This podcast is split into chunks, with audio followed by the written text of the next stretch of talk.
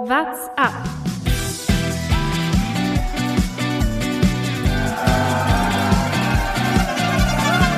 Alle rüber, Jattak, alle, alle rüber! Der Radsport-Podcast. Zwei Grand Tours gleichzeitig. Premiere im Radsport, Premiere natürlich auch für uns. Man weiß nicht, wo man hinschauen soll. Schaut man zum Tiro, schaut man zu Vuelta. Wir rollen das Ganze natürlich ganz in Ruhe auf. Aber es ist äh, nicht so einfach in diesen Zeiten, oder? Was sagt ihr, meine beiden Kollegen? Thomas äh, Gerlich Servus. und Jonas Bayer. Ja, so ganz leicht ist es nicht, muss man zugeben. Ich muss sagen, ich- ich fand's gut am Ne, Montag war ja noch Ruhetag. Es ist momentan schwierig. Man muss ja sich eigentlich auf einen Tag freuen, wo mal wieder nur ein Rennen ist. Weil man weiß nicht, wo man hinschauen kann. Äh, und wenn man dann noch arbeiten muss und sonst wie und dann zwei Grand Tour Etappen gar nicht sehen kann. Ich muss tatsächlich direkt wieder mit Halbwissen glänzen. Äh, ich habe gestern gelesen, dass das erste, das ist keine Premiere, dass zwei Grand Tour Etappen gleichzeitig sind, sondern das erste Mal seit 1982. Frag mich aber nicht, warum das damals so war. Oder irgendwie damals. Das gab es irgendwie vor 30 Jahren schon mal. Hau mich doch nicht so in die Pfanne hier, Thomas. Einfach Ja, mal ja meine, auch gar nicht. Ich weiß ja auch gar meine nicht. Halbwahrheiten hier stehen lassen. Ja, ich habe ja auch nur eine Überschrift gelesen. Ach Wir, so. wir fangen hier mit direkt sehr seriösem Qualitätsjournalismus an. Das gefällt mir gut. Ähm, ja, aber wir müssen natürlich als erstes über äh, den Giro sprechen. Er ist auch so ein bisschen der Grund, warum äh, wir diese Woche erst am Mittwoch diese Folge rausbringen. Eigentlich wollten wir natürlich äh, pünktlich zur Vuelta, zum Vuelta-Start diese Folge rausbringen, aber ähm, das war uns dann nach der vergangenen Woche doch ein bisschen zu unsicher. Da waren wir dann ein bisschen voreilig dran und wir wollen ja äh, natürlich diese neuesten Tests abwarten, die da beim äh, Giro noch gekommen sind am Ruhetag. Man muss sagen, glücklicherweise geht der äh, Giro weiter, aber es gab nochmal zwei positive Tests, auch am zweiten Ruhetag. Fernando Gaviria hat es zum Beispiel erwischt. Er schon zum zweiten Mal mit einem positiven Test, war ja schon mal Anfang des Jahres ähm, mit, dem, mit dem Virus infiziert. Jetzt ist natürlich die, die Frage, vielleicht war es ein äh, False-Positiv äh. Auf jeden Fall ist er raus, das, das ist klar. Aber, äh, und das ist die, ja, weiß ich nicht, ob es die gute Nachricht ist oder auf jeden Fall die entscheidende Nachricht. Der Giro fährt erstmal weiter und äh, wird wohl bis Mailand gehen. Ja, momentan sieht so aus, als ob sie wirklich zu Ende fahren. Ich muss sagen, letzte Woche, also nach dem ersten Ruhetag, ähm, war ich fast schon sicher, okay, das war's. Ähm, du hast es richtig gesagt, wir waren da gerade einen Tag zu früh dran. Wir haben hier im Podcast 20 Minuten über den Giro gesprochen und einen Tag später war schon wieder mal alles anders. Gefühlt wie immer beim Giro, aber diese aus einem anderen Grund. Ja, letzte Woche muss man auch nochmal aufrollen, ähm, Simon Yates war ja dann schon raus, dann hat es ja Steven Kruiswijk äh, erwischt, ähm, so sozusagen. Also er hatte einen positiven Test, worauf er dann ganz Jumbo Wismar gesagt hat, sie, sie reisen ab. Mitchelton Scott hatte, glaube ich, noch vier weitere Fälle in der Gesamtbubble, also im, im Staff und so weiter, die dann auch raus. Ähm, Michael Matthews hatte dann auch noch einen positiven Test. Also irgendwie war es an einem Tag so viel, dass man sich dachte, okay, also jetzt sind auch schon zwei Teams raus mit Jumbo Wismar, ja, ein sehr prominentes Team. Ähm, und dann ging's, dann hat sich aber irgendwie wieder ein bisschen eingependelt. Also, keine Ahnung, jetzt, dass wieder zwei positive Fälle dabei sind, ist natürlich auch schlecht. Aber äh, ich muss gestehen, letzte Woche nach dem ersten Ruhetag hätte ich gedacht, da kommen jetzt noch deutlich mehr auf uns zu und dass es nicht weitergeht. Und sie haben ja auch zwischen den beiden Ruhetagen jetzt nochmal getestet. Sie testen jetzt ja alle zwei, drei Tage und da gab es dann gar keinen positiven Fall. Insofern wirkt es so, als ob bis Mailand zu Ende gefahren wird, aber natürlich ähm, ja unter einem, einem kleinen Schatten. Man kann es irgendwie, gerade wenn dann zwei Teams komplett raus sind, wenn Fahrer wie Simon Yates oder Steven Kruiswijk da raus sind, kann man das auch nicht mehr ganz so äh, sportlich sehen oder kann ich das zumindest nicht mehr ganz so sportlich sehen. Es ist die Frage, was, was wie man es dann sagt, okay, lieber hat man die Grand die irgendwie zu Ende geht oder so halb zu Ende geht mit vielen Fahrern, die nicht mehr dabei sind. Aber naja, man muss sagen, es gab ja trotzdem noch sehr spektakuläre Etappen, zum Beispiel am Sonntag. Ich glaube, man kann es schon trotzdem sportlich sehen, einfach weil äh, Kreuzweig und Yates eh schon ordentlich zurück waren. Also, äh, jetzt kann man sagen, das lag an Corona oder was, aber ähm, ich will den anderen Fahrern, also gerade Almeida und Keldermann auch nicht absprechen, was sie für einen guten Giro fahren, wo wir sicherlich gleich noch drauf kommen. Und äh, nur weil die anderen nicht gut in Form waren, klar, jetzt sind sie auch noch wegen Corona raus, aber äh, die waren eh schon nicht gut drauf und ähm, ich finde es trotzdem sportlich, hat es auf jeden Fall seinen Wert, äh, dieser Giro, auch wenn natürlich Fahrer vorne sind, die wir gar nicht so gut kennen oder ähm, die man jetzt eher nicht in, den, in die Top 3 einsortiert hätte. Aber äh, ich finde es auch mal spannend, solche Leute zu sehen. Jay Hindley zum Beispiel von Sunweb, der jetzt auf Platz 3 vorgefahren ist, Riesenfahrer, den man eigentlich gar nicht so auf dem Schirm hat und der da jetzt irgendwie seinen Durchbruch schaffen kann. Das freut mich schon äh, sehr, auch sowas mal zu sehen. Quasi so eine Rundfahrt, die auch ein paar andere ähm, Fahrer mal belohnt oder einfach in, ins Rampenlicht spült. Mich würde es auch interessieren, interessieren, wie sehr bei Sunweb die Düse gegangen ist, äh, weil die hatten ja, glaube ich, in, innerhalb ihres ihrer Bubble auch einen positiven Test. Ja, Und dann Matthews. hast du, wie gesagt, ja genau, stimmt, voll, ja stimmt. Ähm, und dann hast du aber jetzt im GC Platz 2 und 3, wie ich mal, ge- äh, glaube ich auch, dass da mal die Stimmung zwischenzeitlich nicht ganz so hoch war. Sportlich so eine sensationelle Grand Tour. Und dann musst du das ja auf dem Schirm haben, boah, shit, hoffentlich hat äh, jetzt Michael Matthews da keinen weiteren aus dem Team angesteckt, eventuell. Ja, denen ist es auf jeden Fall nicht so leicht gefallen äh, wie jetzt Jumbo Wismar. Die haben wir da jetzt auch einfach sagen können, okay, ähm, also klar, der Grund äh, kann natürlich, kann Ich natürlich glaube, äh, leicht Covid sein, das keinem. aber naja, sie konnten zumindest jetzt sagen, okay, äh, bei dem Giro werden wir jetzt auch nichts mehr gewinnen, das ziehen wir uns jetzt einfach zurück, äh, achten da mehr auf die Sicherheit. Das ist jetzt für jemanden in führender Position nicht ganz so einfach zu sagen. Thomas Dechen zum Beispiel hat es eigentlich mit dem, ja, hat es eigentlich ganz gut auf den Punkt gebracht. Der hat nämlich nach diesen ganzen positiven Tests ähm, mit seinem Team dann gesprochen und hat äh, gesagt, ja, macht es hier jetzt noch äh, Sinn, weiterzufahren? Ähm, ich, er hat eigentlich keine wirkliche Lust, aber er hat auch nicht ganz den Mut dazu, jetzt einfach zu sagen, ich, ich höre jetzt hier auf. Ähm, das das trifft es dann eigentlich ganz gut, glaube ich, für die Teams, für die es um noch was geht. Die haben alle halt dann, dann nicht ganz den, den Mut dazu und ähm, da zu sagen, hören auf oder wollen natürlich auch nicht, weil sie hier noch was gewinnen können. Also ähm, schwierige Situation für Teams, die noch competitive sind. Ähm, für Jumbo ging es da einfach dann um ein bisschen weniger. Berg, ich habe es dir letzte Woche schon gesagt, hör auch so viel äh, NFL und äh, Basketball zu schauen. Competitive ist nicht das Wort, das wir hier im Radsport-Podcast verwenden.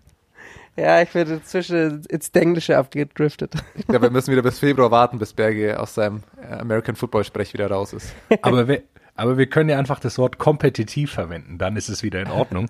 Und ich sag dir, wer kompetitiv ist äh, beim Giro, das ist Arno Demar, mein Lieber. Äh, der liefert richtig ab, der Sprinter. Er hat aber nicht ganz so viele Etappen gewonnen, wie ich dachte, weil äh, tatsächlich waren diese, Außer nahezu jede Sprintetappe bisher. ja, Also- natürlich, nein, nein, nein, nein, ich meine vergangene Woche. Ähm, da haben wir ja gesagt, irgendwie so, die, die liegen ihm eigentlich sehr viele, aber es gab dann doch nicht so viele äh, Sprintankünfte wie gedacht. Äh, das Profil hat dann jeweils ein bisschen getäuscht. Da waren einige richtig schwere Etappen dabei, wo dann doch noch was im Gesamtklassement ging vom Wochenende, hatte ich so auch nicht erwartet. Das waren ja so Klassikerprofile und ähm, das merkt man auch bei diesem Giro. Da wird extrem viel äh, angegriffen, weil mit äh, De Koenig natürlich eins der Klassiker erfahrensten Teams äh, aktuell das rosa Trikot hatte und äh, die haben das dann versucht immer auszunutzen und versucht dann im äh, Zielsprint irgendwie noch Bonussekunden rauszuholen. Dadurch wurde es recht schnell und recht spannend vergangene Woche, was ich gar nicht so erwartet hatte bis zum, bis zum Zeitfahren eigentlich. Naja, aber ich glaube, dass es da auf jeden Fall mit reinspielt, ähm, diese schwebende Ungewissheit, ob der Giro überhaupt zu Ende geht. Also ich glaube gerade an dem Sonntag vorm Ruhetag zum Beispiel, ähm, dass man sich da auch denkt, hey, okay, also wir wollen jetzt nicht hier um zehn Sekunden vielleicht das Führungstrikot verlieren, wenn am Montag oder Dienstag eventuell die Grand Tour abgesagt wird. Ähm, es gibt kein Abwarten, da werden wir später auch bei der Vuelta drauf zu, zu sprechen kommen. Das macht es vielleicht ein bisschen geiler zum Anschauen, weil es einfach nicht diese Mitte zweite Woche, jetzt warten wir mal ab und es zählt erst in der dritten Woche. Nein, also das klingt jetzt zwar sehr plakativ, aber es ist auch so, es kann einfach jeden Tag vorbei sein. Und das wissen die Teams, glaube ich, auch. Und da will man ähm, da, da nichts machen, nichts, nichts riskieren. Ähm, und wo wir gerade bei den Sprinter waren, ich kann dir sagen, wie die Sprinter die, die dritte Woche beim Giro finden. Ziemlich scheiße, glaube ich. Weil jetzt, jetzt eskaliert es komplett. Das hattest du ja, ich glaube, du hast diese Woche nur noch eine Sprintetappe. Wir haben jetzt drei oder vier sauharte Bergetappen. Dazu kommt noch ein Zeitfahren. Und die einzige Flachetappe, die wurde mal eben nochmal um sechs Kilometer spontan verlängert, jetzt auf 258 Kilometer. Komplett flach, da passiert nichts. Warum die Etappe so lang ist, weiß kein Mensch. Aber der Giro will es einfach besonders hart machen. Und ich glaube, als Sprinter hast du diese Woche eigentlich auch nicht mehr so wirklich Bock auf Radfahren. Nee, aber Arno Demar, glaube ich, äh, wird es trotzdem genießen. Der braucht sich da keine Sorgen mehr machen.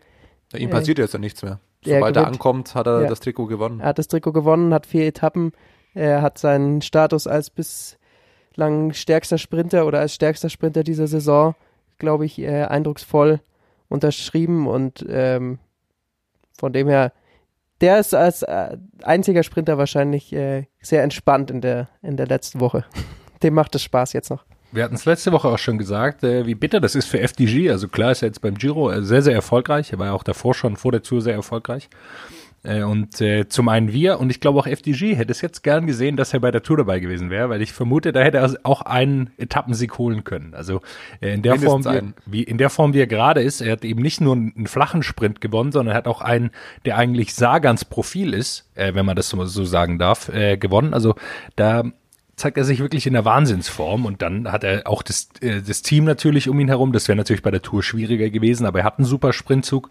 Er hat ein Team, das ihn richtig gut unterstützt, die jetzt da schon lange zusammenarbeiten und das ist natürlich mehr als beeindruckend. Ich will noch eins äh, zu Quickstep und äh, Joao Almeida sagen, der immer noch im Führungstrikot ist, äh, der junge Mann äh, von Quickstep. Und zwar, die werden sicherlich auch immer wieder angreifen, weil sie wissen, dass Almeida jetzt noch in der Superform ist und sie gar nicht so genau wissen, wie der sich über drei Wochen macht. Er ist noch nie eine Grand Tour gefahren.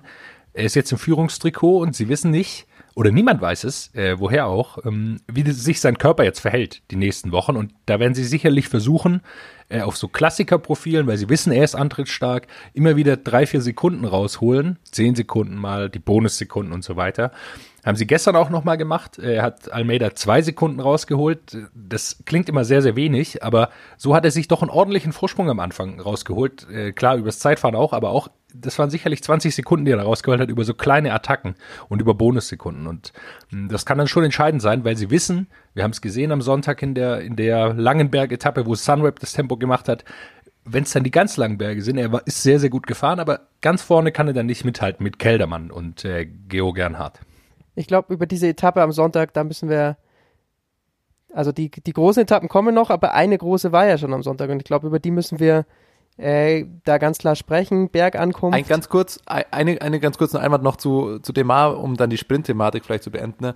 Ich finde, das fällt immer leicht im Nachhinein, äh, das zu sagen, ja, der hätte bei der Tour ähm, eventuell was holen können, hätte bei FDG, ist klar, was die Taktik war, wäre Pinot aufs Treppchen gekommen oder hätte die Tour eventuell vielleicht sogar gewonnen, wenn er topfit gewesen wäre, würde darüber jetzt auch kein Mensch mehr sprechen. So ist es natürlich klar, jetzt im Nachhinein ähm, war die Tour für FDG nichts und mit Demar wäre da deutlich mehr gegangen. Absolut richtig.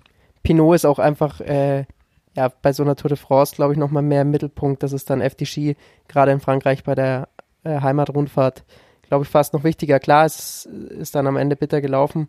Ja, und wenn Neymar dort zwei, drei Etappen gewonnen hätte, wäre es sicherlich äh, schön gewesen. Aber weiß er natürlich auch nicht, ähm, ob er die dann da hätte, hätte gewinnen können. Sieht, sieht natürlich jetzt so aus. Aber wenn dann der Formaufbau natürlich dann auch so war, ähm, dass er Richtung, Richtung Giro sich vorbereitet und eben Pinot sich Richtung Tour vorbereitet hatte, wäre vielleicht da dann nicht in der entsprechenden Verfassung gewesen. Also ist, ist dann, glaube ich, schwierig gewesen. Durch den Sturz von Pinot hat, äh, war da alles relativ kurzfristig und ähm, kann man jetzt FDG keinen großen Vorwurf machen. Da stimme ich, stimme ich Thomas auch zu. Ich würde Ihnen schon einen großen Vorwurf machen. also, Ja, du hast natürlich auch vor der Tour schon Demar gefordert. Ja, also es ist ja, sagen, es ist ja nicht so, dass Demar jetzt hier so einen ewig langen Formaufbau auf, auf den Giro gemacht hat, sondern er hat ja schon vor der Tour direkt äh, sehr, sehr viele Rennen gewonnen und sah sehr, sehr gut aus. Ähm, deshalb, äh, ja, muss man so ein bisschen drüber nachdenken. Aber ihr habt natürlich auch einen Punkt. Äh, sie wollten auf Pinot gehen, ist irgendwie so natürlich eine Chance, das Gesamtklassement zu holen. Dann lief es schlecht, aber äh, ich bin mir auch sicher, dass sie das intern besprechen werden, äh, warum sie Demar nicht dabei hatten. Weil das hätte ihnen auch Aufmerksamkeit gegeben. Das äh, ist definitiv richtig. Dann sprechen wir aber über die GC-Etappen am Sonntag. Du hast es gerade schon angesprochen, bevor ich dich unterbrochen hatte, Bergi, sorry. Ja, ich glaube, es hat sich gezeigt, wer dieses Jahr die Chance hat, den Giro zu gewinnen. Und das sind tatsächlich, wie es aussieht, nur zwei Sunweb. Leute. Sunweb Georgen Hart. ist ganz, ganz weit oben. Naja, oder halt Almeida. Also Georgan Hart hat halt schon äh, einen ordentlichen äh, Rückstand sich inzwischen eingehandelt. Keldermann, äh, um das, äh, ja, um es mal so aufzurollen, hat nur noch 17 Sekunden. Hat zwar nochmal zwei Sekunden dann verloren jetzt am Dienstag, aber für mich Keldermann, glaube ich, der absolute Top-Favorit, so wie es aussieht, auch mit dem Team Sunweb, das er dabei hat. Ähm, es sah am Sonntag lange Zeit äh, so aus, als äh, werden da nur Sunweb-Fahrer äh, vorne, vorne ankommen. Denn die sind einfach äh, vorne weggefahren, haben das Tempo gemacht und hinten sind die ganz großen Leute rausgefallen. Bilbao, Vogelsang, Nibali. Das ist äh, wirklich beeindruckend gewesen, wie Sunweb es hier in Ineos-Manier geschafft hat, das Feld kaputt zu fahren. Hatte ich Ja, so überhaupt nicht erwartet. Das war wirklich Wahnsinn. Man muss auch sagen, die wenigen, in Anführungszeichen, großen Namen, die es überhaupt noch gibt beim Giro. Jetzt äh, so langsam zeichnet sich wohl doch das Bild ab, dass es äh, keiner der im Vorhinein ganz großen gehandelten Namen machen wird, sondern du hast es angesprochen, eher Leute wie Joao Almeida, Keldermann, auch Georgen Hart, ganz ehrlich, der hat zwar 2 Minuten 59 Rückstand, aber du hast am Sonntag einen ersten kleinen Vorgeschmack gesehen, was passiert, wenn es richtig in die Berge geht. Ähm, und da musste äh, Almeida schon abreißen lassen. Ich glaube, 30 Sekunden hat er da gefressen oder so. Schau mal auf Donnerstag. Also jetzt kommen die Etappen. Ich, äh, da kann noch alles passieren, ohne Scheiß. Also da würde es mich auch nicht wundern, wenn mal einer zwei, drei, vier Minuten auf einer Etappe kassiert, weil da kommen erst die richtigen ähm, Herausforderungen und mit der Leistung, wie sie am Sonntag gefahren wurde, kassiert Almeida am Stilfseejoch aber mal mehr als 30 Sekunden. Ja, aber wie soll Keldermann, Und- und- wie soll Ke- Keldermann hier noch 2 Minuten 40 auf äh, Georgan Hart verlieren, so wie er aktuell aussieht? Ja, so wie er aktuell aussieht. Aber wie gesagt, die wirklichen Bergetappen kommen jetzt erst und zwar drei an der Zahl diese Woche noch. Da kann sehr viel passieren und wir wissen es alle, Grand Tours werden entschieden, wer in der dritten Woche wie stark drauf ist. Ich glaube auch, dass ähm, Keldermann aktuell in der besten Position ist. Aber ähm, ja, ich würde Leute wie Jogen Hart da noch gar nicht abschreiben, ähm, der auch einen super, super starken Eindruck gemacht hat, dann auch die Etappe noch gewonnen hat. Also äh, der hatte da hinten raus noch die, die, den besten Punch ja, um jetzt mal Jonas Bayer zu zitieren. Aber ähm, man muss insgesamt schon sagen, was Sunweb da fährt, und da muss man wahrscheinlich aufs ganze Jahr ausholen, was Sunweb für ein Jahr macht, ey, leck mich am Arsch. Also das ist so ein starkes Team, die ja gefühlt äh, in der Wahrnehmung, in der öffentlichen Wahrnehmung jetzt nicht ganz in der Top-Liga sind, aber wenn man sich überlegt, was die von Beginn der Saison, auch vor dem äh, äh, Corona, vor dem Corona-Break schon gefahren sind, was sie bei der Tour gefahren sind mit drei Etappensiegen, was sie jetzt beim Giro zeigen mit Platz zwei und drei, also eventuell zwei Leute auf dem Podium oder Top 5 am Ende bei der Grand Tour, das ist, das ist sau stark. Also das ist wirklich absolute Weltklasse, die Sunweb dieses Jahr zeigt. Ja, man hatte vor allem sie einfach nach dem Demolarwechsel so richtig abgeschrieben. Und das ist das äh, Erstaunliche daran, dass sie es halt geschafft haben, in äh, so einer kurzen Zeit einen Umbruch ähm, in Anführungsstrichen ähm, hinzukriegen. Sie hatten natürlich äh, schon im- immer starke Fahrer, auch, auch für Klassiker, aber dass sie jetzt dann auch einmal auch noch hier äh, bei Grand Tours mitfahren können. Also es ist schon eine, schon eine sehr interessante Entwicklung. Es kommt ihnen sicherlich zugute. Ähm, das muss man auch sagen. Wenn hier äh, Garen Thomas und Simon Yates äh, nicht unglücklich ausscheiden beim, beim Giro oder da unglücklich erkranken, ähm, sieht es vielleicht nochmal anders aus. Aber sie sind, und das habe ich eben davor ja äh, angesprochen gehabt, wenn eben äh, Leute Top-Favoriten bei diesem Giro vorne ausfallen, dann gibt es da ganz viele Fahrer, die da einspringen und da war Keldermann einen, den ich da, da am höchsten eingeschätzt habe und ähm, so wie sie bisher taktisch gefahren sind dieses Jahr. Und äh, wie sich äh, Keldermann auch in Form präsentiert hat, ist das äh, sehr, sehr, sehr, sehr beeindruckend. Und ähm, sie nutzen immer die Situationen aus, äh, die sie kriegen. Und äh, das gnadenlos. Sie sind nie der Top-Favorit, wenn sie in den Start gehen, aber sie machen immer das Beste aus den Fehlern der anderer und oder ja oder auch aus dem Pech anderer manchmal, aber sie sind immer da, wenn es für sie dann möglich ist. Da würde ich aber ein bisschen widersprechen auch. Also, weil sie haben schon auch eine absolute Stärke. Also, sie profitieren jetzt nicht nur von, von Problemen. Also, das wollte ich, nein, so wollte ich nicht sagen, Ja, dass sie jetzt hier genau. nur äh, vor Problemen äh, profitiert, aber sie gehen nie als Topfavorit an den Start und machen dann immer das Beste draus, so wollte ich es eher sagen. Ja, also es ist schon erstaunlich, dass sie auch absolute Fahrer haben, die mit Stärke gewinnen. Also Hirschis Etappensieger, das war einfach nur äh, äh, körperliche Stärke. Er, er war einfach besser als alle anderen. Jetzt am Sonntag hat man es zum ersten Mal gesehen. Da haben sie einfach das Zepter auch in die Hand genommen und gesagt, wir sind jetzt hier das stärkste Team.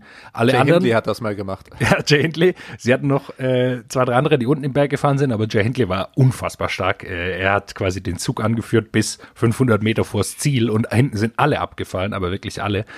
Und das beeindruckt mich eigentlich am meisten, dass sie das schaffen, da einfach sie jetzt hinzugehen und zu sagen, nee, ähm, wir haben Wilko, äh, der da in einer super Position ist und fit ist Und äh, jetzt fahren wir auch so. Und da finde ich schon beeindruckend, genauso wie ich es beeindruckend finde, wie Quickstep ähm, da ein GZ-Team aufgestellt hat, das sich absolut sehen lassen kann. Also ähm, wir wissen, eigentlich hätte Remco Evenepoel ähm, da fahren sollen auf Gesamtklassement und sie haben mit Fausto Masnada, James Knox und eben Joao Almeida da drei absolut bergfeste Fahrer, die da immer noch vorne mit rumhängen. Und also Almeida äh, sehr, sehr weit vorne, aber auch Fausto Masnada und James Knox fahren eine super, äh, fahren einen super Giro. Und ähm, ganz beeindruckend, äh, finde ich das. Drittes Team, auf das ich noch hinweisen will, äh, ist Ineos. Äh, die haben jetzt mit äh, Georgian Hart äh, auf Platz 4 ihren Fahrer und fünf Etappensiege. Äh, so eine kleine These in den Raum geworfen. Ist das vielleicht die erfolgreichste äh, Grand Tour, die die bis jemals gefahren sind? Also so viele Etappensiege haben sie noch nicht und vielleicht bringen sie äh, Georgian Hart noch irgendwie auf Platz 2 oder vielleicht sogar auf Platz 1. Äh, Ein glaub- Zeitfahren gibt's noch, äh, wo wahrscheinlich Ja. nochmal ein äh, Etappensieg dazukommen wird. Den wird sich Ghana auch nicht nehmen lassen, schätzungsweise. Absolut. Also Ineos finde ich auch krass und ich finde es auch heftig. Also die, der Giro ist wieder so ein bisschen, das klingt wieder so, so negativ, aber die, die Grand Tour der zweiten Wahl irgendwie schon wieder. Wenn du anschaust, was für Leute da jetzt rumfahren, äh, Almeida, du hast es gesagt, wäre eigentlich nur wahrscheinlich ein wichtiger Helfer für Remco gewesen, ähm, wenn man es äh, äh, vor der Saison betrachtet hätte oder wie es eigentlich geplant gewesen wäre. Jogen Hart wäre sicherlich eigentlich auch nur ein Helfer gewesen für Garen Thomas, der ja eigentlich bei der Tour hätte fahren und so weiter. Du merkst, dass da irgendwie mit Sunweb hätten so weit vorne wahrscheinlich auch wenige gerechnet. Also es, es fahren so ein bisschen die überall die, die zweite Liga, die zweite Wahl, die sich aber absolut ins Schaufenster fahren. Ineos, du hast es angesprochen, mit Filippo Ganna halt ähm, eine absolute Maschine ähm, damit am Start. Ähm, macht schon richtig Bock anzuschauen, muss man sagen. Ähm, ja, insgesamt ein Etappensieg wird, denke ich, mit dem Zeitfahren sicherlich noch dazukommen und ja, Georgen Hart ist sicherlich auch nochmal bei irgendeinem Bergfinish auch noch für einen, für einen weiteren Etappensieg gut. Ich würde gerne äh, das Thema von Jonas noch kurz aufgreifen zu Deconic äh, Quickstep, weil auch ich das äh, beeindruckend finde, weil wir sie ja so lange nur als Klassiker-Team, Sprinter-Team äh, kannten. Und es sieht so aus, als könnten sie da mit dieser jungen äh, Riege, also Almeida äh, verdammt jung, ähm, James Knox auch noch verdammt jung, Remco Evenepoel verdammt jung, der ist jetzt noch nicht dabei, aber wenn der im nächsten Jahr die Unterstützung von Almeida und Knox vielleicht als Helfer äh, bei irgendwelchen Rundfahrten oder so weiter kriegt, dann ist das auf jeden Fall ein äh, Team, das hier um ein paar äh, Grand Tour-Siege mitfahren wird in den kommenden Jahren und das ist man jetzt von äh, De Koenig noch nicht ganz so gewohnt. Man muss natürlich abwarten, wie lange sie die Fahrer so beisammenhalten können. Sie haben nicht ganz das Budget wie andere äh, Grand Tour-Teams, das äh, ist klar, aber äh, da baut sich auf jeden Fall eine sehr, sehr starke junge Riege an, an Berg- und äh, GC-Fahrern auf und ähm, wird spannend zu sehen, wie sich da De Koenig in den nächsten Jahren hinentwickelt. Sie hatten das immer schon, äh, dass sie ein, zwei starke Grand Tour-Fahrer hatten. Jetzt haben sie aber einen Haufen. Und äh, bei der Vuelta fährt noch Andrea Baggioli mit. Der ist jetzt da auf Platz 10 nach dieser ersten schweren Etappe. Also bei dem sieht es auch schon ganz gut aus. Sie haben da mehrere, äh, die da irgendwie eine Rolle spielen können. Aber klar, wird man abwarten. Sie haben den Fokus auf den Klassikern und nicht auf die Grand Tours. Aber jetzt haben sie, glaube ich, ein bisschen zufälligerweise da irgendwie fünf, sechs Fahrer, die das machen können. Ist ja auch nicht schlecht. Kann natürlich auch passieren, dass da dann wieder einige weggehen, ähnlich wie es Enric Maas gemacht hat. Wenn sie da sich nicht umsatteln wollen, sondern weiterhin auf Klassiker gehen, dann verliert man natürlich auch solche Leute äh, relativ schnell, wenn die merken, okay, wenn wir eine Grand Tour gewinnen wollen, können wir das nicht bei De Koenig. Ja, aber gut, ich finde, die, die Fahrer sind jetzt noch so jung. Ähm, ich sehe da noch nicht den Bedarf, dass man da direkt schon das Team wechseln muss. Nee, absolut. Die- da- das ist ihr da sich einfach noch ne? weiterentwickeln. Ähm, insofern, ich glaube, mit Remco hat äh, der König auch noch relativ langfristig verlängert, wenn ich jetzt nicht falsch bin. Ähm, insofern, ja, absolut. Da ist ja der Vorteil, der kann ja beides. Der kann sie die Klassiker ja auch gewinnen. Ja, Deswegen, der kann ja eh gefühlt alles wieder. Aber ich sage euch mal noch, wer, äh, wer diese Sensationssiege vor allem von Sunweb beim Giro auch noch mit großem Wohlwollen anschaut. Ralf Denk. Mit Wilko Keldermann äh, hat Bora jetzt aber mal eine Neuverpflichtung für die kommende Saison geholt. Ja, hätte ich, also ich glaube, das wurde während der Tour irgendwann bekannt, da hätte ich nicht gedacht, dass äh, Keldermann so fit ist. Er zeigt, dass er ein potenzieller Grand Tour-Sieger ist. Ähm, insofern bei Bora so ein bisschen das Wechselspiel. Rafael Maika äh, wurde jetzt ja vor zwei Tagen, glaube ich, bekannt, wird nächstes Jahr bei UAE fahren. Wenn man das nüchtern betrachtet, ist es äh, eine verbesser ein verbesserter Austausch. Also äh, Maika, klar, auch ein Top-Fahrer. Keldermann scheint aktuell aber ein bisschen fitter zu sein. Ähm, ja, und für Maika wird dann, dann einfach da kein Platz mehr gewesen sein, wenn du die Fahrer bei Bora dann hast. Insofern, das äh, gute Verpflichtung für Bora Hans Grohe, muss man schon sagen. Keldermann selbst hat, sagt, er hat für die dritte Woche äh, Maika und Nibali noch ganz oben auf der Rechnung. Also mal abwarten. Nein, aber äh, Keldermann sieht natürlich äh, stärker aus ähm, und das ist auf jeden Fall eine riesen, riesen. Ähm, muss man muss man gucken, wie sich das dann äh, nächstes Jahr gibt, wie, wie Buchmann wieder da in, äh, in, Form zurückkommt. Ich bin mir ziemlich sicher, dass der äh, da zurückschlagen wird, wenn er verletzungsfrei äh, da durchkommt. Und dann ist mit Keldermann äh, dann Wahnsinnshelfer. Und auch äh, Felix Großschartner sieht gerade bei der Vuelta ziemlich gut aus. Also man sieht dieses Bora-Team in Sachen Gesamtklassement, was sich dieses Jahr eigentlich ja schon recht gut angesehen hat, aber dann irgendwie nicht, nicht so ganz durchgekommen ist, auch aus ja, paar unglücklichen äh, Umständen. Ist aber auf jeden Fall für die nächsten Jahre noch äh, sehr, sehr konkurrenzfähig und äh, mit Keldermann kommt dann nochmal eine ordentliche Waffe hinzu. Jo, da würde ich sagen, sind wir damit mit, mit dem Giro durch. Äh, diese Woche, ich kann es nur wärmstens empfehlen, wann ihr die Etappe hört. Mittwoch, Donnerstag, Samstag, es geht ab. Schaut euch die Etappen an. Ich freue mich vor allem auf äh, morgen, auf den Donnerstag mit Stelvio als dritten Berg, dann noch die Abfahrt nach Bormio runter und ähm, Torre di Fraile rauf. Das wird super spektakulär. Jeder, der Zeit hat, muss sich das anschauen. Äh, ansonsten können wir ja sagen, es war ja nicht das einzige Rennen in der letzten Woche. Es ist ja schon wieder, es ist ja schon wieder ein bisschen was passiert. Ähm, wollen wir erst die anderen Rennen besprechen, sonst hätte ich noch so meine zwei, drei kleinen unnützen Facts, die einfach random kommen. Dafür machen wir jetzt auch irgendwann mal eine äh, Kategorie. So, äh, ja, aber ich finde ich finde es nicht ganz irrelevant, ähm, vor allem Thomas für die plaudert draußen. aus der Satteltasche. Na, es gibt äh, ein kleines äh, Räder wechsel dich äh, in der in der World Tour. Äh, Jumbo, Mitchelton, Scott und Sunweb wechseln äh, die Räder durch. Dass äh, Jumbo auf äh, Cervelo nächstes Jahr fahren wird, war ja bekannt. Ähm, jetzt weiß man auch, mit welchen Rädern Sunweb nächstes Jahr fährt. Die werden nämlich mit Scott-Rädern fahren und Mitchelton Scott, das dann wahrscheinlich nächstes Jahr nicht mehr Mitchelton Scott heißen wird, ähm, wird auf die Bianchi-Räder umsteigen.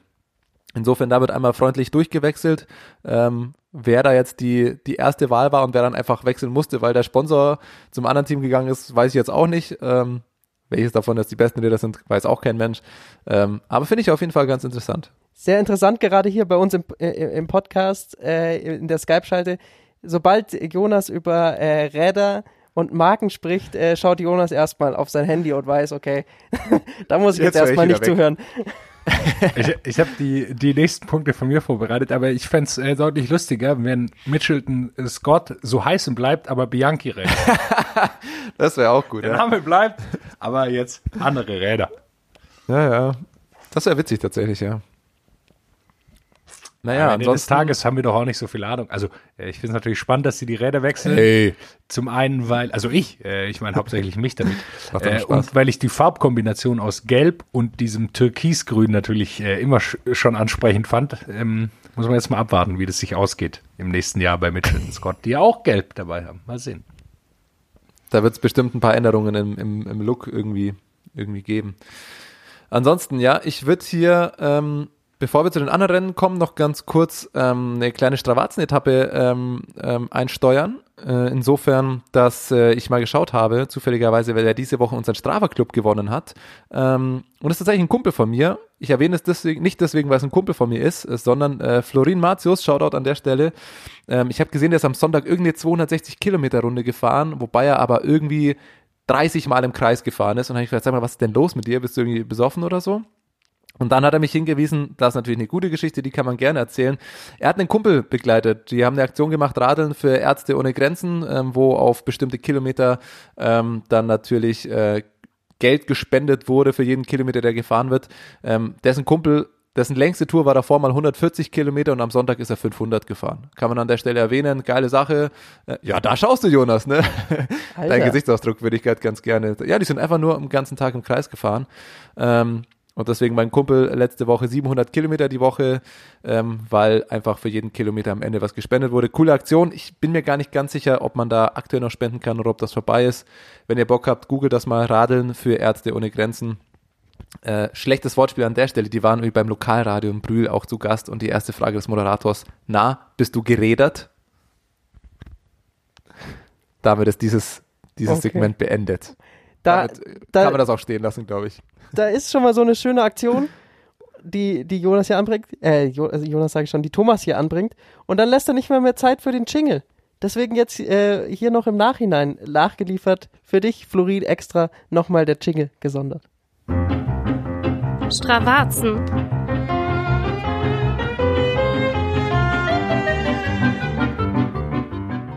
Einfach auch, weil die Musik so schön ist. Natürlich nur deshalb. Damit man ein bisschen mit dem Kopf mitwackeln kann. Jawohl, ähm, dann waren noch ein paar Rennen letzte Woche. London-Rundfahrt.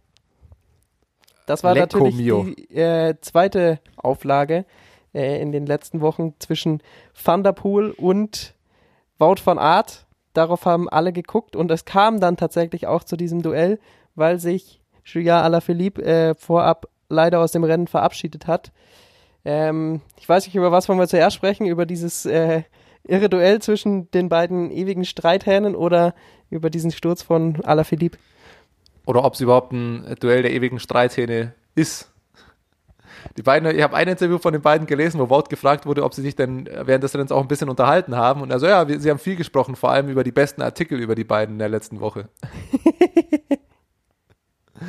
also ich glaube, die haben da schon auch ein bisschen, äh, bisschen Spaß gehabt, was er da so wohl über sich gelesen hat. Ja, natürlich. Machen wir ja auch gerne. Man will natürlich einfach hier äh, ein großes äh, Duell im Sport äh, und eine große Rivalität und Konkurrenz aufbauen. Das ist ja das, was äh, wir als Sportjournalisten sehr, sehr gerne tun. Großes Duell ist es auf jeden Fall. Ist ja auch egal, wie die das sehen. Von außen ist es auf jeden Fall ein Duell zwischen den beiden. Ob das jetzt persönlich ist, ist mir eigentlich scheißegal. Aber es ist auf jeden Fall sportlich äh, beeindruckend zu sehen, was die, was die drauf haben und auf wie ähnlichem Level die sind. Und das macht natürlich einfach Spaß anzuschauen, wie die auch, ähm, die sind ja ein Level über allem anderen, die da mitfahren. Alle Philipp konnte noch mithalten. Äh, werden wir sicherlich gleich drauf kommen. Aber ähm, natürlich richtig. Und äh, die gehen aber auch gut damit um. Selbst wenn es eine persönliche Rivalität ist, haben sie das jetzt irgendwie so ein bisschen aus der Welt geräumt, ähm, weil sie sich irgendwie anständig verhalten haben. Und so muss es, glaube ich, sein. Und dann wird es am Ende sportlich auf dem Rad ausgetragen. Das ist ja das Wichtigste. Und wie, wo, wie das ausgetragen wurde. Es war ein super geiles, ähm, super geiles Rennen. Vor allem ein saugeiler Sprint. Ich weiß nicht, wann ich das letzte Mal so einen äh, Sprint auf Augenhöhe gesehen habe. Die sind ja auch, da wurde ja gar nicht so krass wie taktisch gefahren oder mit Windschatten, sondern ich glaube so ab 250, 200 Meter vor Ziel ist er dann, ähm, ich weiß, man hat es auch gar nicht so genau gesehen. Ich glaube schon eher Wout van Aert hat den Sprint eröffnet und dann sind sie aber einfach 200 Meter nebeneinander gefahren. Ungefähr gleich schnell am Ende Fotofinish. Also wirklich weit vorne war, war Van der Poel da jetzt auch nicht. Genauso will man es sehen. Natürlich bitter, dass Alaphilippe da rausgefallen ist, aber am Ende will man ja aus sportlichem Ehrgeiz doch das, genau das Duell zwischen den beiden Fahrern sehen. Ja, ich hätte auch gern äh, das Trio da sprinten sehen, wäre auch sicherlich äh, spannend geworden. Alaphilippe ist äh, vorne rausgefahren äh, als erster. Er hat die erste Attacke lossiert. Van der Poel ist dann in der Abfahrt äh, wieder an ihn rangekommen, bevor dann am nächsten Berg äh, Wout van Aert aufgeschlossen hat. Also es war dieses Trio, das man, glaube ich, äh, ja schon jetzt in den vergangenen Wochen immer gesehen hat. Ähm, seit Mark Hirschi raus ist, der, äh, den würde ich da ja also auch noch dazu zählen, aber äh, sonst war es immer dieses Trio, das äh, tatsächlich da als Top-Favorit zu den Klassikern angereist ist und äh, so hat sich auch diesmal dann bei der Flandern-Rundfahrt wieder ergeben. Und dann gab es eben diese Situation, ein Motorrad, das ähm, am Straßenrand, äh, also schon extra auch äh, sehr am Rand äh, gebremst hatte, ein bisschen das Tempo verlangsamt hat und ähm, dadurch, dass Alaphilippe gerade mit seinem äh, Auto gesprochen hat, mit, dem- mit dem Funk und gerade nicht ganz hingeguckt hat, ist er dann gegen dieses Motorrad gefahren, ähm, hat sich da schwerer verletzt und ist dann leider aus dem Rennen ausgeschieden.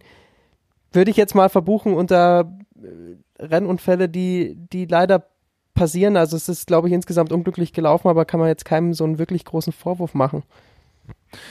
Ja, ist einfach so. Also ähm, am Ende muss man sagen, wenn du, also finde ich zumindest, wenn du so hinter einem Motorrad auch herfährst, das war natürlich auch ein bisschen Windschatten und so weiter, dann musst du enorm aufmerksam einfach sein.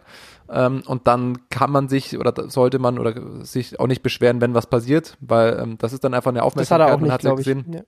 Nee, genau, es war einfach, ist einfach bitter gelaufen. Der Motorradfahrer hat sich, glaube ich, danach auch geäußert, hat gesagt, ihm tut's mega leid, aber äh, natürlich, die arbeiten da auch und äh, können ja auch nicht immer schauen, wer hinter ihnen ist. Es war ja echt knapp, weil ähm, Van Aert und Van der Poel haben es ja gerade noch geschafft auszuscheren. Du hast es angesprochen, Alaphilippe war, glaube ich, noch kurz an seinem Radio, hat nicht ganz nach vorne geschaut, konnte dann nicht mehr ausscheren, fährt dann ins Motorrad rein, ist gestürzt, hat sich, glaube ich, am, am, am Arm oder irgendwas verletzt ähm, konnte er nicht mehr weiterfahren. Ja, natürlich enorm bitter, dass, dass so ein Rennen für dich ändert, äh, endet.